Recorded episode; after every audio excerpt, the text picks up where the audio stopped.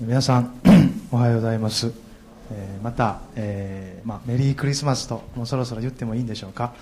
そのように挨拶したいと思います、えー、アドベントもこっちか。3週目になってですねあのろうそくが、えー、3本灯りました。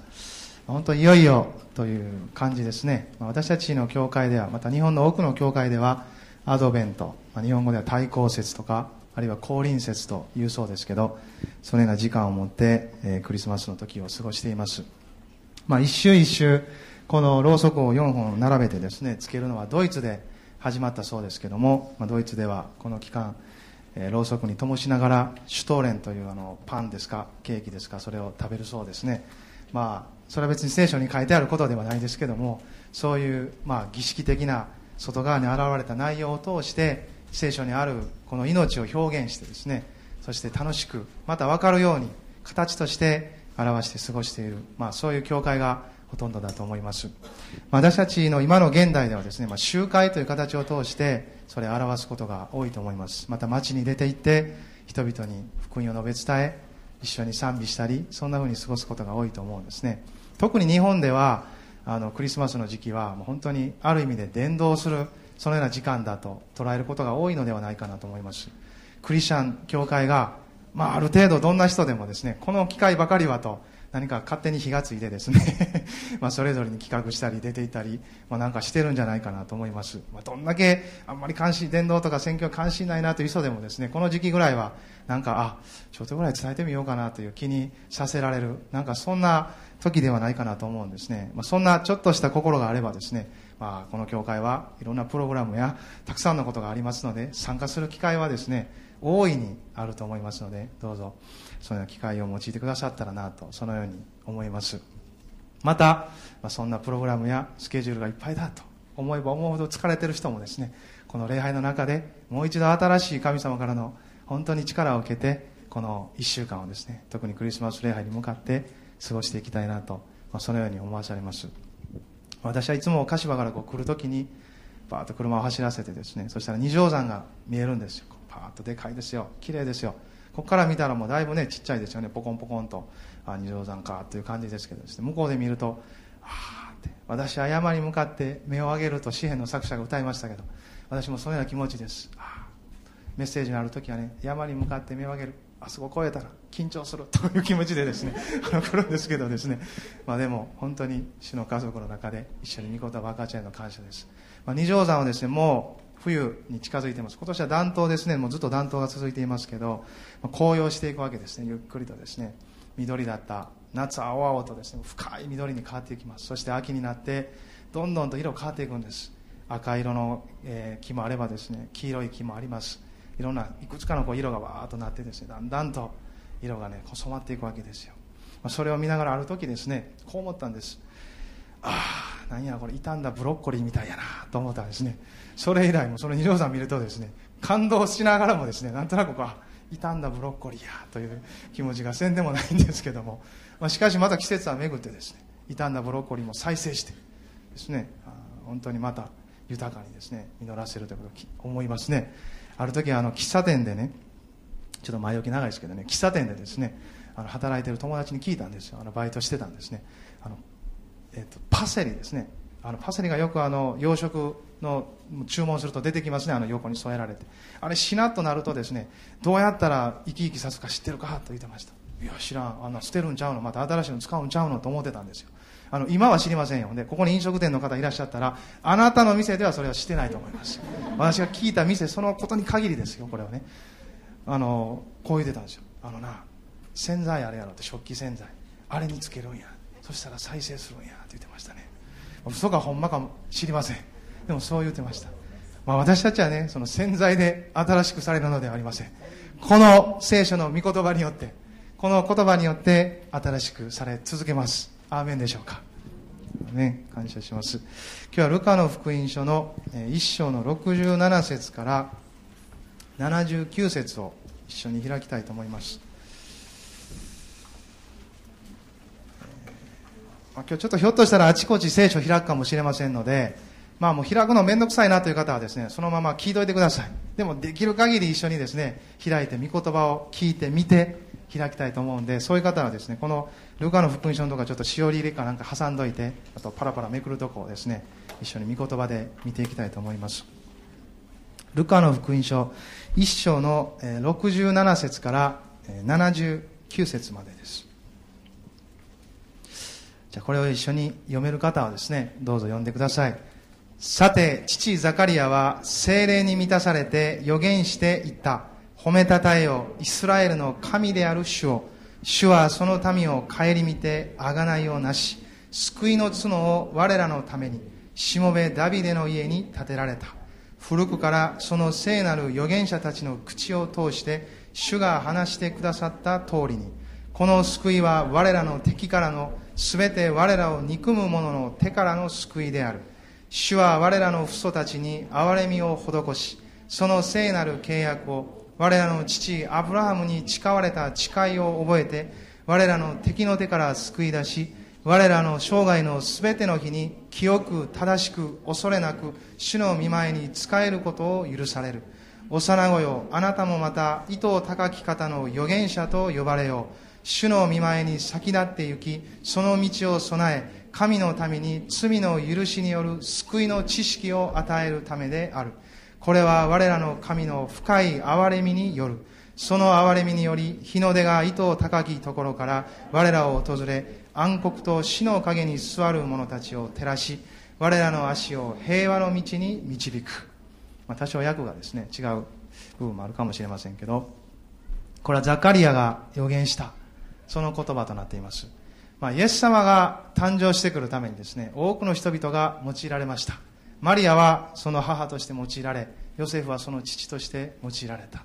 それぞれに見つかりが現れてですねあなたたちあなたを通してあなたたちを通して救い主が生まれるんだよと。その方は本当に旧約聖書を約束されてきたその方ですよと。そのように告げて彼らを受け取っていかれました。またこのイエス様が生まれてくる先だって半年前にですねこのバプテスマのヨハネが誕生していくわけです。そのために用いられたのがこの父ザカリアとお母さんであるエリザベツです。彼らがその2人が用いられてこのバプテスマのヨハネが誕生していきます。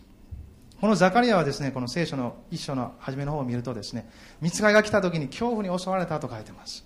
主に仕える祭司でありましたけど現実の臨在が迫ってきた時には恐怖に襲われてしまった。けれども見つかりは怖がらなくていいですよと。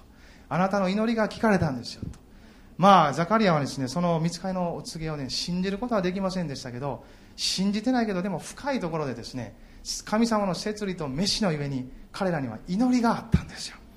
私たちのこの表面的な部分で信じているか信じてないかもっと以前にですね神様が選んでおられる召しておられるその摂理の中にあって人のうちには神からの祈りが与えられている。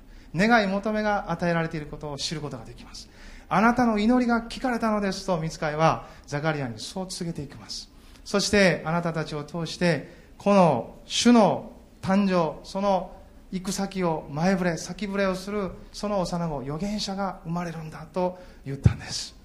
そしてですねザカリアはそれが信じずに私は何をもってどんな印を持ってあなたがその語ったことを信じることができるでしょうかと見つかいに言うんです。見つかいはですねあああなたは信じないのかと。そうか分かったじゃああなたに一つの印をあげようと皆さん下手に印を求めるととんでもないことになりますねザカリアはですねこの後赤ちゃんが生まれるまで、まあ、10ヶ月ぐらいでしょうかものが言えなくなったと書いてありますね。まあ、それほどまでのことを私たちは経験するかどうか分かりません。けれども、彼がこのことを与えられたのは神様の恵みでした。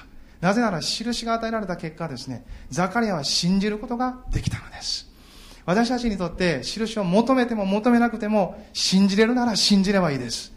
神の言葉は永遠に常しえに固く立つと書いてあるので、揺れ動いても過ぎ去っても全てがああ、亡くなってもですね、最後まで残るこの神の言葉を信じれるなら、すぐに信じればいいんです。けれども信じれなければ、しかし信じたいという願いがあるならば、神様の前に印を求めたらいいですよ。主を信じれるように私を助けてください。何をもってそれを信じることができるだろうかと、ザカリアのように祈ってもいいと思います。ザカリアは口が聞けなくなりましたけど、奥さん大変やったやろなと思いますよ、もう本当に。奥さんなしにはザカリアは生きれませんでした。少年たちも奥さんがなければ生きれません。夫婦を喜びましょう。感謝します。アーメン。そしてザカリアはですね、まあ、その時間を過ごしていくわけですよね。そして本当に彼はですねああ信じれない。いらんこと言えんかったらよかったなと思ったかもしれませんけどもう口が聞けなくなった瞬間ですねあ本当やったと思ったかもしれませんけど9ヶ月10ヶ月過ごしていきます。そしていよいよですねエリザベスは身ごもります。その間にマリアのところにも見つかりが行って告げてマリアも身ごもっていきます。そしてマリアとエリザベスはですね会ってそしてお互いに励まし合って見つかりが告げた通りだとお互いにですね神様を褒めたたえ3ヶ月もですねマリアとエリザベスは一緒に過ごしてそしてマリアはですねそこを後にして帰ってきます。そしてその後まあエリザベスはまあなんだ言葉が出てこない、えー、出産を迎えていくわけです。ねマリアはなんで出産見届けてから帰れへんかったんかなっていうそういう疑問が私はいつもここを読む時に残るんですね。見て帰ったらよかったのにと思うんですけどまあ主の時だったんでしょうか。何かいろいろ思うところがあって帰ったんだと思います。そしてマリアが帰った後エリザベスは身ごもりそして出産していくんですね。その子供が生まれて当時の習慣に従って8日目にですね幼子に割礼をするために集まってきたとあります。主の宮に来たと。そしてその時に人々はですねまあそれまでの慣習に従ってまあ、彼らの家系の名前をその幼子にも付けるんだろうと思ったんですね。そして人々はここに、えー、書いてありますね。59節。さて8日目に人々は幼子に割礼するためにやってきて幼子を父の名にちなんでザカリアと名付けようとした。とこうあります。ところがエリザベスお母さんエリザベスはですねこう言うんです。いえそうではなくてヨハネという名にしなければなりませんと言った。まあ、これはですねきっとザカリアがですねあの見つかりの歌と帰ってねエリザベスにもう話せないからバーッとこう書き板に書きながらですね話したんですよ。おい偉いことが起こったぞと見つかりが現れてそしてわしにはこう言ったんじゃ。わしらの祈りは聞かれたんじゃとこういう興奮しながら、まあ、言葉は出ませんけれどもこう書き板にバーッと書きながらですねもうびっくりマークもいっぱいつけながらザカリアは書いたんだと思います、まあ、この当時の言葉知りませんけどですね。そしてもう偉いことやと。そして名前はヨハネにしようと言われたんだとと言われたんですね。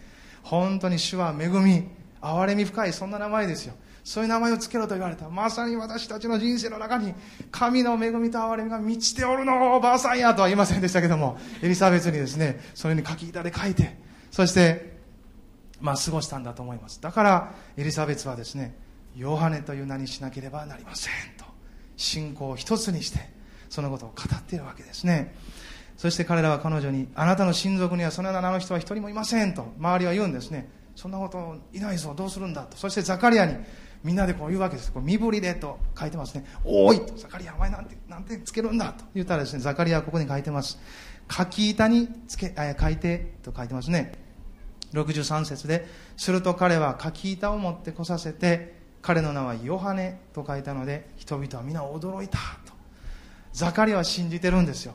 見つかりの告げられたことその時は信じれませんでしたけど受け止め。そしてその通りヨハネという名前を付けたんです。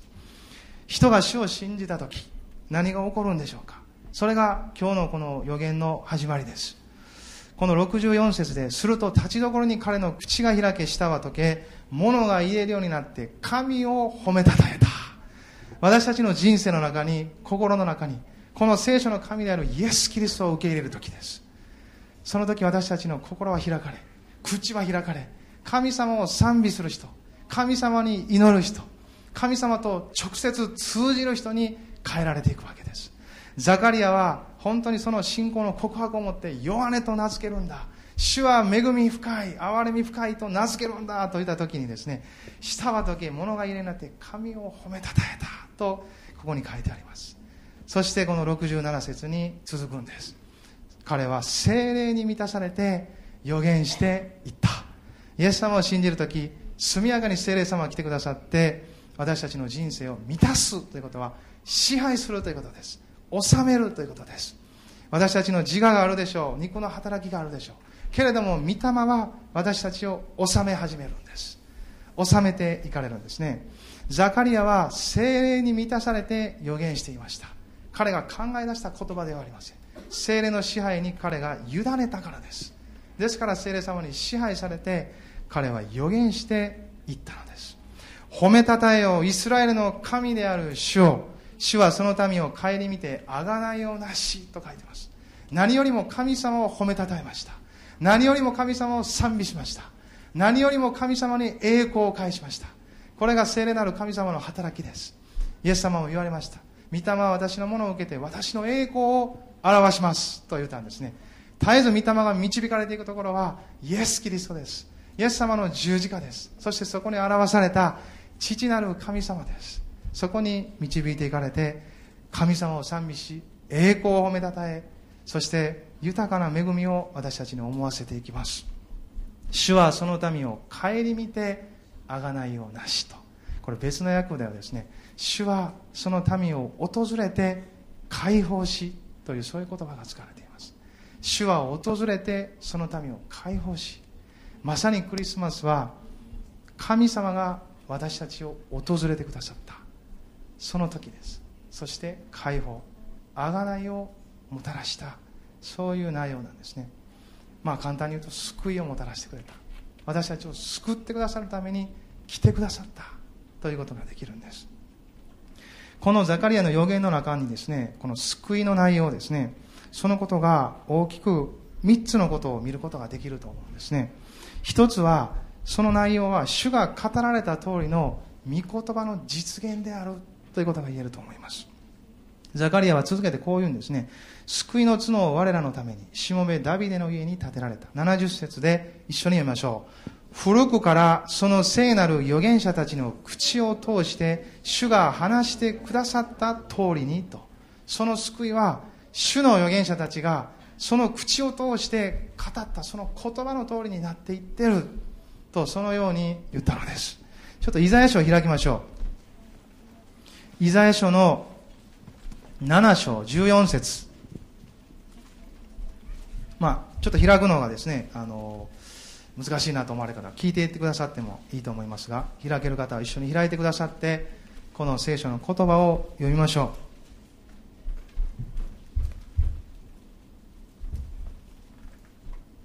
う。よろしいでしょうか、えー、イザヤ書7章の14節。それゆえ主自らあなた方に一つの印を与えられる。見よ処女が身ごもっている。そして男の子を産みその名をインマヌエルと名付けると。ここにはですねはっきりと書かれてあるわけです。処女が身ごもると。どのようにして誰から生まれるかどんな人から生まれるかと予言されているわけです。マリアは処女でした。乙女マリアです。彼女は人間の接触なくイエス様を身ごもりそして出産しました。これは精霊によることだと見つかいはマリアにも告げヨセフにも告げました。はっきりと精霊によって身ごもったんですとそのように告げたんですね。その名をインマヌエルと名付ける。それは主が私たちと共におられるという意味であると。マタイの福音書の中には書かれてあります。イエス様はそのように呼ばれた記述はありませんけれどもしかしイエス様の歩みを見るときにですねまさに主が私たちと共におられるということを知ることができると思います。ちょっと隣の方にですねああイエス様はインマヌエルなる方だよとどうぞおっしゃってください。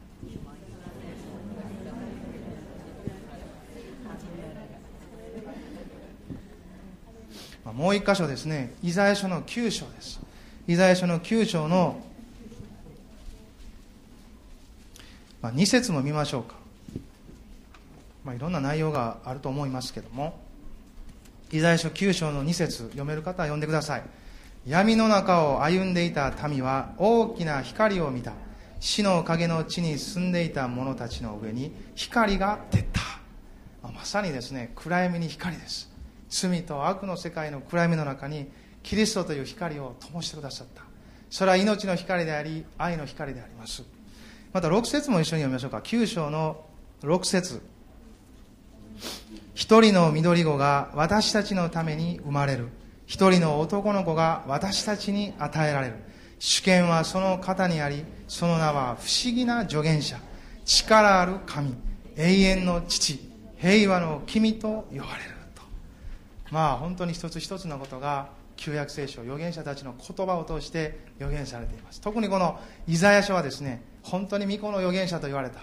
第五の福音書と呼ばれるぐらいにこの内容はですね救い主に関することがいっぱい詰まっているわけです、まあ、本当にですね大いなるですね神様の言葉の轟きをこのところで感じます。主が目を留められるものは私の言葉におののくものだという言葉がこのイザヤ書の最後の方に書かれてあるんですね。おののくとは神の言葉の前に動きを止めるもののことです。ああ主は何と大いなることを計画されているんだろうか。何と大いなることを主は語られているんだろうとその言葉の内容にですね語られた方の偉大さの前にですねおののく動きを止めてしまう。そのようなものに主は心を止められると言われたんですね。なんかすごく暑いですね。これきっとですね暖房のせいだと思います。顔が熱くなってきました。アメ感謝します。主が語られた通りに一つ一つが実現していくということを見ることができます。また2箇所も開きましょう。2箇所の5章の2節です。これも有名な、えー、御言葉ですね。法政やヨエアもおばよなみですね、えー、ヨナの次ですね。あんま開かないので忘れますけどこの歌を覚えてれば大丈夫です。ナーホームハバククまで行ってしまったら過ぎてますけどもおばよなみぐらいまでで止まっといたらですね、うんはい、ミカの5章の2節、えー、じゃあ一緒に読みましょうか。いいけますか？皆さん。開きにくいところですけど一緒に行きましょう。ベツレヘム・エフラテオ。あなたはユダの士族の中で最も小さいものだがあなたのうちから私のためにイスラエルの支配者になる者が出る。その出ることは昔から永遠の昔からの定めである。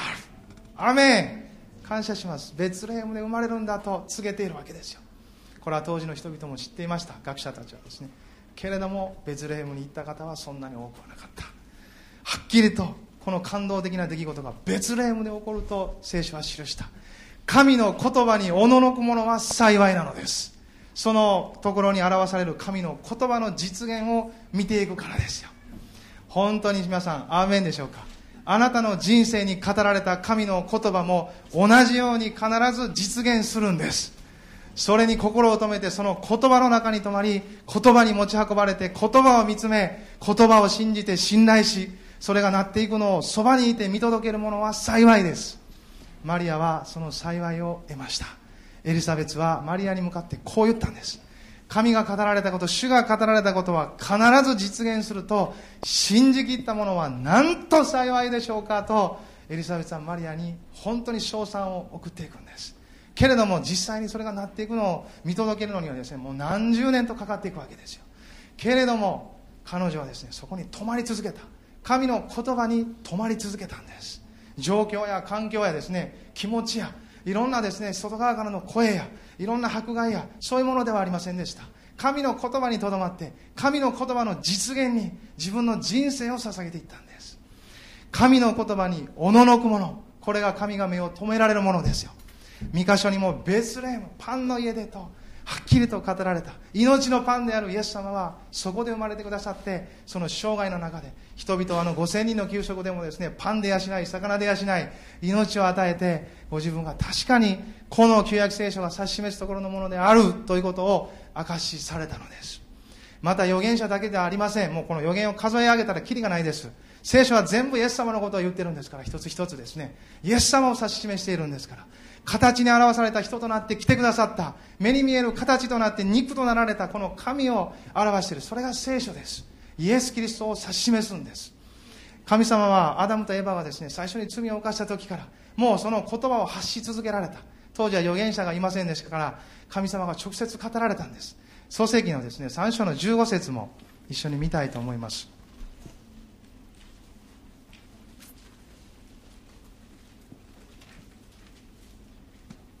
創世記の3章の15節です、まあ、一番最初です創世記。これ間違える人いません。創世記です。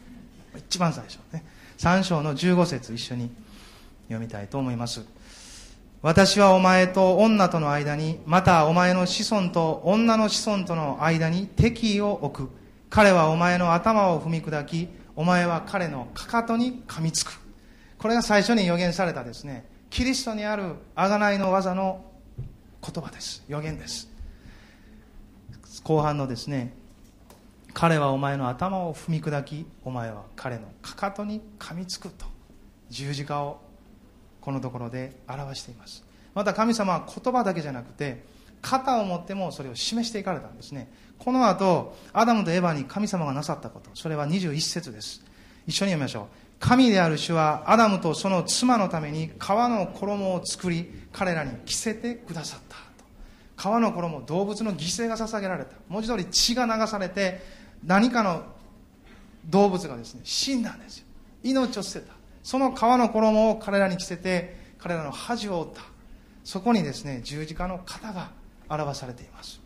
神様は言葉を予言を持ってそして型その歴史の中に働いてくださって人々を通しその国の在り方を通しそういう内容を通してもこのイエス・キリストという方十字架を表し続けたんです。出エジプトはまさに十字架による救いの方です。出エジプトイスラエルの民族たちがですねあのところから本当に導き出され航海を渡りヨルダン川を渡っていくあの姿は人が救われそして神の修行の地を勝ち取っていくあの姿そのものです。それをずっと語ってこられたわけです。また後に続くダビデたちを通すあの王国はですね今度来られるイエス様の方ですよ。まだそれは私たちはその実現を見ていませんけどそこにまで至るものであるということを信じることができると思います。このルカの福音書にもう一度帰りましょう。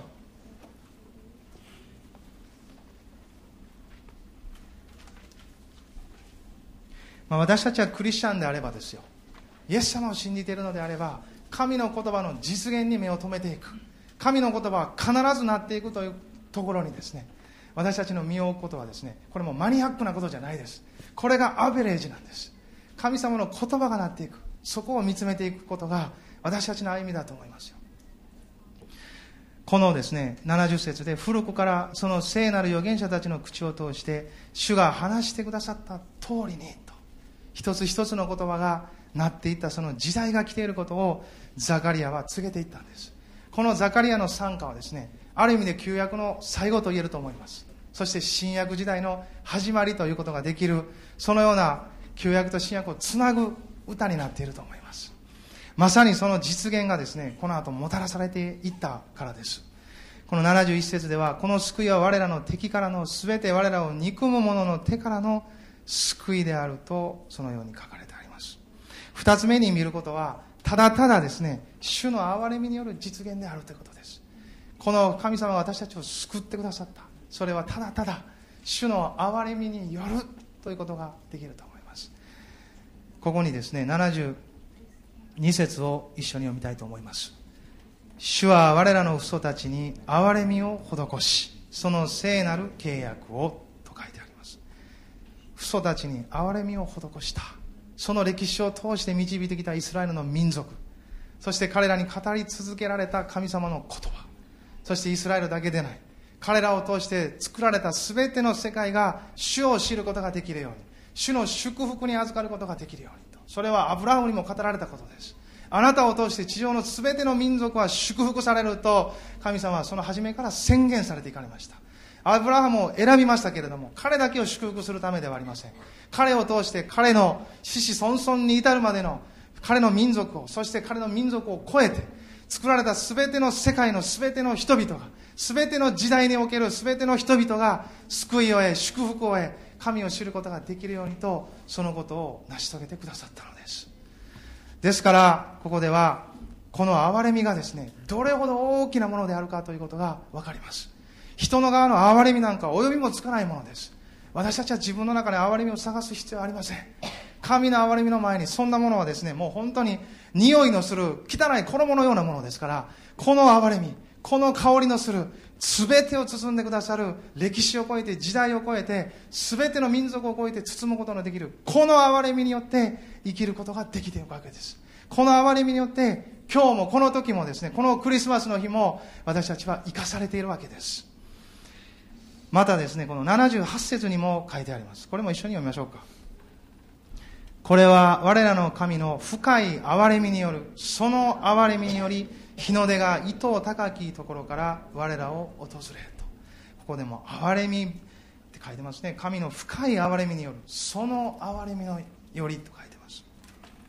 この神の深い憐れみという言葉はですねヘブル語ではですね直訳すると神の憐れみの腹渡という言葉。憐れみの腹渡です。もうこのところの腹渡が憐れみそのものだということです。神の腹その思いその内容はですねもう憐れみそのものであるということです。裏表がないその腹をえぐり出せばですね神のところから憐れみがほとばしり出るというんですよ。それを事実私たちは信仰によって見ています。イエス様の十字架です。それは茨の冠かぶせられて手足に釘を打ち込まれて槍で脇腹を突き刺されてですね血と水が流れ出たと書いてます。あの流れ出た血と水腹渡は神の憐れみの腹渡です。その2000年前のゴルゴダの丘においてですねイエス様は父なる神様の心そのものを実現してくださった。いかに私が憐れんでこの世界をあがなっているかあがないたいと望んで来たかということをそのところで表してくださったのです。しかし私たちは神に感謝すべきからです。その始まりは赤ちゃんとなって来てくださった。決して花からですね十字架でボンと現れたわけではなくて赤ちゃんとして来てくださった。その憐れみがなんと人間である私たちのこの恐れやすい心を解きほぐして入ってこられようとする神様の憐れみで満ち取られることでしょうか。本当に驚きだと皆さん思われないでしょうか。この憐れみは尽きず大きいものですよ。この憐れみでホセアはですね私はもう主の憐れみで心が湧き返っているんだとそのような言葉を記しました。そのような憐れみがですね溢れている。それがイエス・キリストの十字架でありその誕生です。それはただ憐れみによってもたらされているのです、まあ、最後にですね見たいことはですね救われた者が主の見舞いに仕えることの実現をその救いをもたらしたということ、えー、ここでですね74.5となっているところを読みましょうか。我らを敵の手から救い出し我らの生涯のすべての日に清く正しく恐れなく主の御前に仕えることを許される。と書いてありますね。救い出しそれで終わってないんですね。救い出した。その人の生涯がすべての日が清く正しく恐れなく主の御前に仕えることを許される。神は救われた者救い出した者たちが主の見前で使える人生を歩くようにと私たちを救い出された。ということがここに記されています。昔小泉京子さんという方がいました。私は大好きでした。その方の歌をいろいろ聞いたんですけど皆さん「なんてったってアイドル」っていう言葉あの歌知ってますか？なんてったってアイドルってですね。あ日曜日の朝から不謹慎と思われた方すいません。なんてったってアイドル。あの歌の中でですね「清く正しく美しく」という歌詞が出てくるんですよ。芸能人。アイドルは清く正しく美しくでいいと思います。けれども神を信じる者は清く正しく恐れなくとここに書いてありますしかもその清さ正しさは自分の計りではありません。自分の計りではないのです。その計りで生きていけばですねどっかでつまずいて倒れます。本当に自分を超えていく力の前に清いものとされている正しいものとされているというところに立たなければ恐れなく神の御前に生きることはできないのです。恐れは何で持つんでしょうか。その根源であるのは死です。死があるので人は恐れます。ヘブル書の中にはこう書いてありますよ。人は一度死ぬこと死んだ後裁きを受けることが定まっていると。誰もこの死とその後にある裁きを招かれることはできません。けれども聖書はイエス・キリストを信じるならば死にます。けれども永遠に生きますというんですね。それはイエス・キリストを信じる者は罪が許されるからです。罪が許されたならば裁きを受けても死を味わうことがないのです。なぜなら死は罪の結果であるからです罪を犯した結果死が入ったとローマ書の中に書いてありますだとしたら、イエス・キリストが十字架の上で、全ての罪を負って罪そのものとなって死なれて、血を流して、その血が全ての罪をあがなったと宣言しているならばですね、罪が処罰されてなくなったんだから、罪がないならば死がないのは当然のことです。死は結果であるからです。私たちイエス・キリストを信じる者は、決して永遠に死ぬことはないのです。むしろ永遠に生きるんです。皆さん、アーメンですか？喜びましょう。永遠に生きるのです。どうぞ隣の方に言ってください。私たちは永遠に生きますと。アメン。感謝します。イエス様は十字架で血を流し、その死をもって死を打ち滅ぼされた。罪がなくなり、ある意味で死がですねその結果であるものが奪われた以上ですね敵である悪魔も何一つ私たちに本当の人生の命の根源を揺るがすことはできません。私たちはすでに勝利している。それはそこから来るのです。何かですね勝手に私たちがそう思うからではありません。それに感じるからでもありません。何か物事がうまくいってるからそう思うんですというのでもありません。また物事がうまくいってなかったらそう感じれませんというところに依存していません。このキリストの十字架という確かになされた神の御業その語られた御言葉に依存しているんです。ここに信頼するとき私たちは本当の平安を得ます。どうぞイエス・キリストをこのクリスマス心の深くに迎え入れ人生の土台はこの方ですという宣言を持って一緒に歩いていきましょう。この方は決して揺るがされない常しえの岩ですよ。イザヤ書のですねちょっと26章の4節も、開きたいと思います。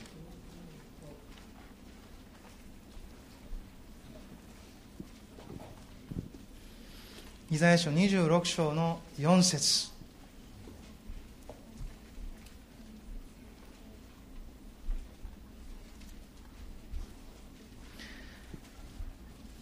イザヤ書26章4節をですね読める方どうぞ一緒に読んでください。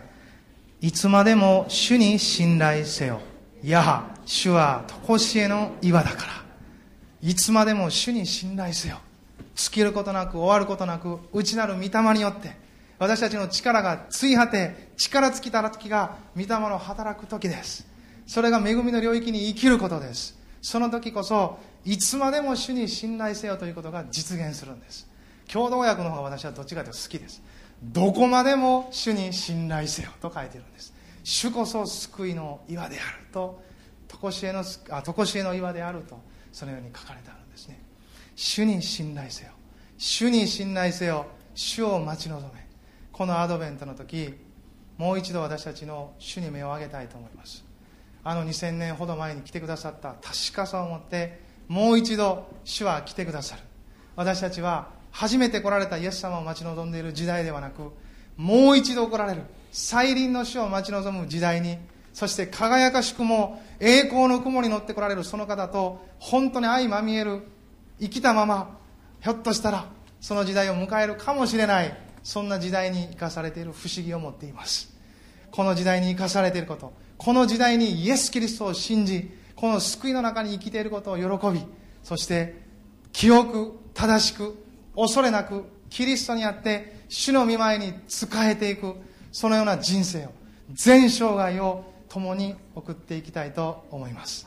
その豊かな流れが私たちを超えて教会を超えてこの地域にこの国にそして全世界にまで流れていくことを主の皆によって宣言します。同じように思う方々もう一度アーメンと言いましょう。アーメン。感謝します。立ち上がって祈りましょう。ハレルヤ。感謝しますハレルヤ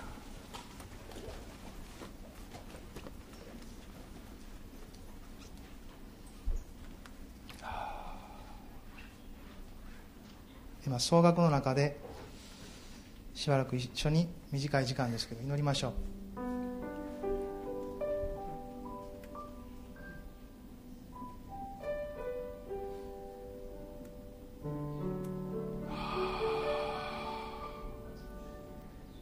静けさは川のせせらぎのように私たちの心この教会を覆っています。雑音は消え去り神の力強い声だけがこだまします。慰めよう慰めよう。主の民を慰めようと荒野で呼ばわる者の声がすると。主の王子を直せよ。平らにせよ。まっすぐにせよ。高ぶる心は低められ穴に入り込んだその心は押し上げられて平らにせよと。ハレルヤ。感謝します。今朝主に目を上げましょう。私たち自身にではなく外なる環境と状況にではなく主に目を上げましょう。ここが全ての出発点です。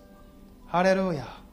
今まで見上げてきた方もこの朝もう一度新たな気持ちであなたの心に潤いがなくなっているならば主から来る潤いを受け取りましょう。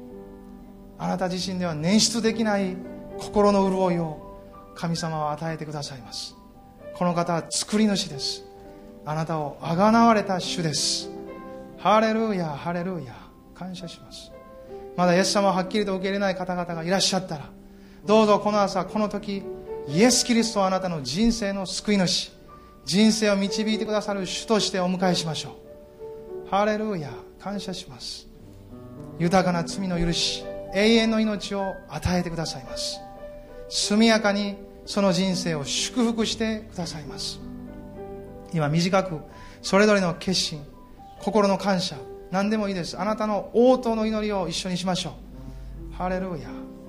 主を信じますということは信じてください。主に捧げますということは捧げてください。